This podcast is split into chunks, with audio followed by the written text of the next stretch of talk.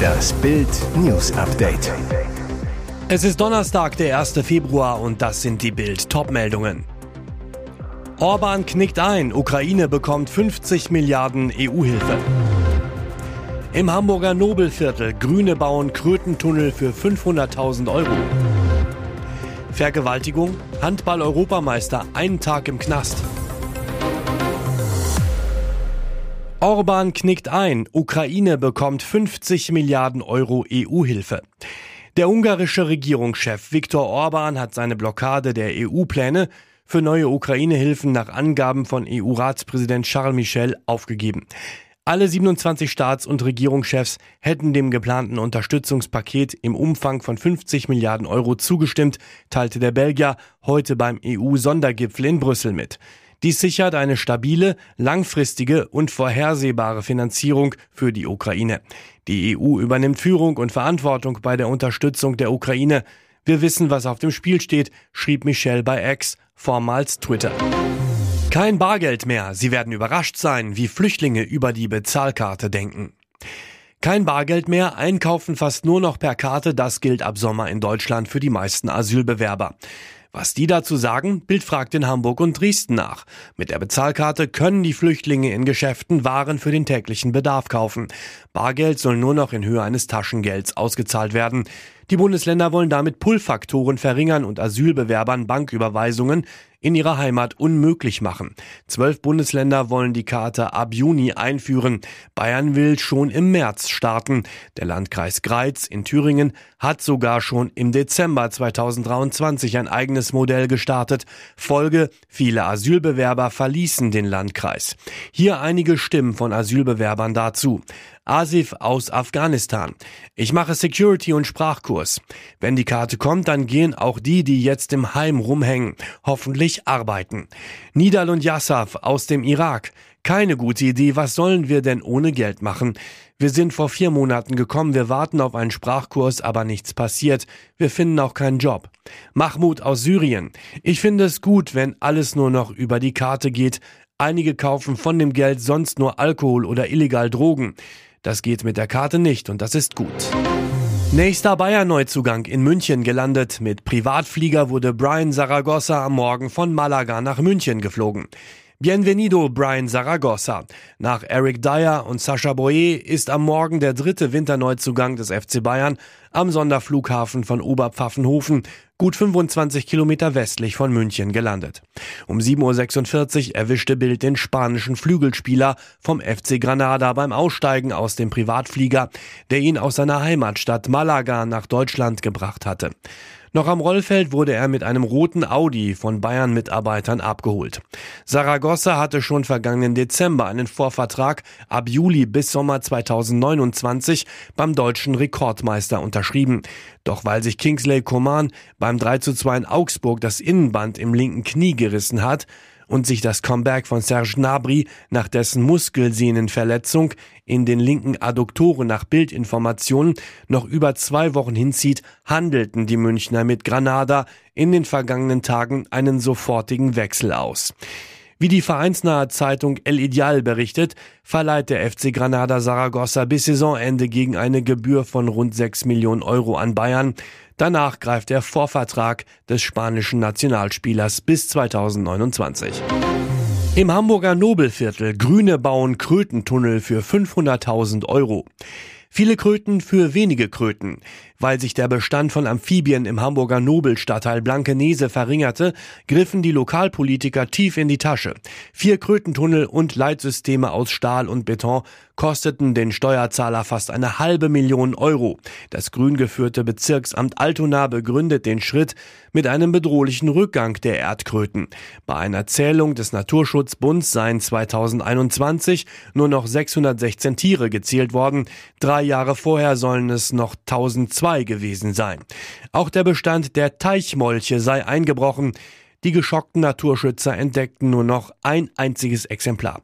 Rechtfertigt das die hohen Kosten? Der Bund der Steuerzahler ist alarmiert. Grundsätzlich prüfen wir, ob diese Maßnahme ein Fall für das neue Schwarzbuch ist, sagt Hamburgs Landeschefin Petra Ackmann. Die FDP ist auf der Zinne.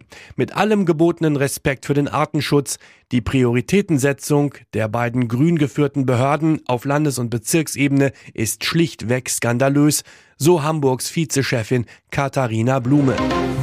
Vergewaltigung? Handball-Europameister einen Tag im Knast.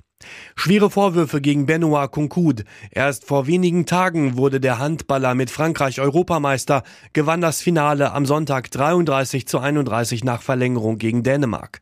Nur kurze Zeit nach der Party musste Kunkud jetzt ins Gefängnis. Grund, dem Franzosen wird versuchte Vergewaltigung vorgeworfen. Was war passiert? Nach dem Triumph am Wochenende in Köln empfängt Frankreichs Präsident Macron das Team am Montag. Der Rechtsaußen bleibt in Paris, feiert in der französischen Hauptstadt weiter. In der Nacht zu Dienstag soll es dann zur Tat gekommen sein. Wie Valeur aktuell berichtet, soll Kunkut seine Hose heruntergezogen und eine 2003 geborene Frau in einem Nachtclub bedrängt haben. Gegen 4.40 Uhr nimmt ihn die Polizei in der französischen Hauptstadt fest, bringt den alkoholisierten Handball-Europameister in die Räumlichkeiten des ersten Kriminalpolizeibezirks Untersuchungshaft. Nach einem Tag im Knast kommt er Mittwoch wieder frei. Die Ermittlungen aber gehen weiter. Konkuts Anwalt Mario Stasi auf Anfrage der französischen Nachrichtenagentur AFP. Mein Mandant wurde freigelassen und er bestreitet den Sachverhalt. Ein Staatsanwalt teilte außerdem mit, dass weitere Zeugenaussagen gesammelt werden. Und jetzt weitere wichtige Meldungen des Tages vom Bild Newsdesk. Das große Streikometer. Wann wird wo gestreikt? Immer weitere Proteste legen unser Land lahm. Erst Lokführer, Brummis und Bauern, jetzt Luftsicherheit, Öffis und sogar Ärzte. Deutschland kommt nicht aus dem Streiksumpf. Bild zeigt das Streikometer. Hier müssen sie jetzt mit Ausfällen, Verspätungen und Einschränkungen rechnen. Wegen des geplanten Warnstreiks der Luftsicherheitskräfte fallen heute mehr als 1100 Flüge aus oder können nur verspätet abheben. Betroffen sind laut Flughafenverband ADV rund 200.000 Passagiere. Auch wer im Alltag auf Bus und Bahn angewiesen ist, hat es im Moment schwer. Erst am Montag endete der mehrtägige Lokführerstreik der GDL. Nun legt die Gewerkschaft Verdi nach. Für morgen sind ganztägige Warnstreiks im öffentlichen Personennahverkehr in fast allen Bundesländern angekündigt. Auf die Fahrgäste kommen damit Einschränkungen vor allem im Berufsverkehr zu. Und an Unikliniken in ganz Deutschland ist es wegen eines Ärztewarnstreiks bereits diese Woche zu Einschränkungen gekommen. Nach Angaben des Marburger Bundes mussten sich Patienten am Dienstag teilweise auf längere Wartezeiten einstellen. Auch nicht dringliche Operationen wurden verschoben. Nach dem Liverpool-Abschied Klopps neues Leben auf Mallorca. Jedem Anfang wohnt ein Zauber inne. Das erlebt gerade Startrainer Jürgen Klopp. Im Sommer verlässt er nach fast neun Jahren den FC Liverpool. Wohin es ihn dann mit seiner Frau Ulla ziehen wird, verriet kürzlich sein Kumpel Mark Lawrence in den irischen Medien. Es ist kein großes Geheimnis, er lässt ein Haus auf Mallorca bauen. Bereits 2022 hatte Klopp das Anwesen für angeblich 4 Millionen Euro gekauft. Wie die Bunte nun berichtet, hat der Trainer seither viel abreißen und neu errichten lassen. Die Finca wurde demnach in ein Niedrigenergiehaus verwandelt.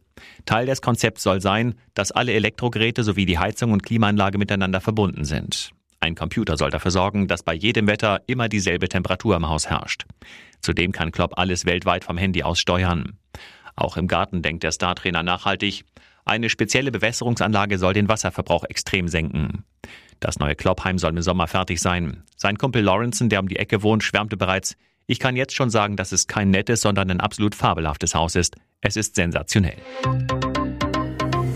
Hier ist das Bild News Update. Und das ist heute auch noch hörenswert. Dramatische neue Details im Fall der Hamburger Multimillionärsfamilie Block. Jetzt lässt Vater Stefan Hensel die Kinder sprechen. Sie berichten, unter welch unfassbaren Umständen sie in der Silvesternacht in Dänemark ihrem Vater entrissen worden sein sollen und wie überstürzt sie von Unbekannten nach Deutschland gebracht wurden. Die Wochenzeitung Zeit beruft sich auf die Erzählungen von Theodor und Clara, 10 und 13 Jahre alt. Tochter Clara erzählt, sie und ihr Bruder seien in der Silvesternacht ihrem Vater entrissen worden, dann seien sie von Maskierten übereinander in den Fußraum eines Autos geworfen worden. Der Wagen sei in einen Wald gerast, wo sie aussteigen und zu Fuß weiterlaufen mussten. Die Kinder hätten Kapuzen ins Gesicht gezogen bekommen. Unfassbar, sie sollen sogar geknebelt und gefesselt worden sein. Obwohl sich Clara und Theodor gewehrt hätten, sei der Kopf der 13-Jährigen nach unten gedrückt worden, während die Unbekannten betont hätten, dass alles gut werde und sie zu ihrer Mutter kämen. Weitere Details und alle Hintergründe zum Fall Block gibt's zum Nachlesen auf Bild.de. Es brodelt weiter im Dschungelcamp. Ein Schamane verschärft die Lage. Der Zoff um Kim Virginia und Ex Mike Heiter lässt keine Dschungelfolge aus. Seit Layla für Mike Beziehungsmaterial ist, schwelt die Eifersucht in Kim. Nach einer offiziellen Erlaubnis von Mike Kumpel Eugen Lopez legt Heiter jetzt heiter los und schäkert mit seiner Flamme, was das Zeug hält. Arm in Arm machen die beiden sogar den Gang zur Toilette zu einem romantischen Spaziergang. Es knistert im Dschungelcamp. Layla ruft bereits voller Vorfreude, ich stecke dem jetzt direkt die Zunge in den Hals. Dschungelprüfungen gab's natürlich auch. Mit Fabio erkämpft Mike im Spiel Gondel La Grause drei Sterne. Leila und Felix von Jascherow beschaffen mit einer Schatzsuche sieben Chipstüten für die hungrigen Dschungelmäuler. Die Zuschauer rechneten damit, Kim Virginia am Ende des Abends verabschieden zu müssen. Schließlich hatte die am gestrigen Abend die wenigsten Anrufe gehabt. Es trifft jedoch jemand anderen. GZSZ-Star Felix von Jascherow muss sich von seinen Camp-Mitbewohnern verabschieden.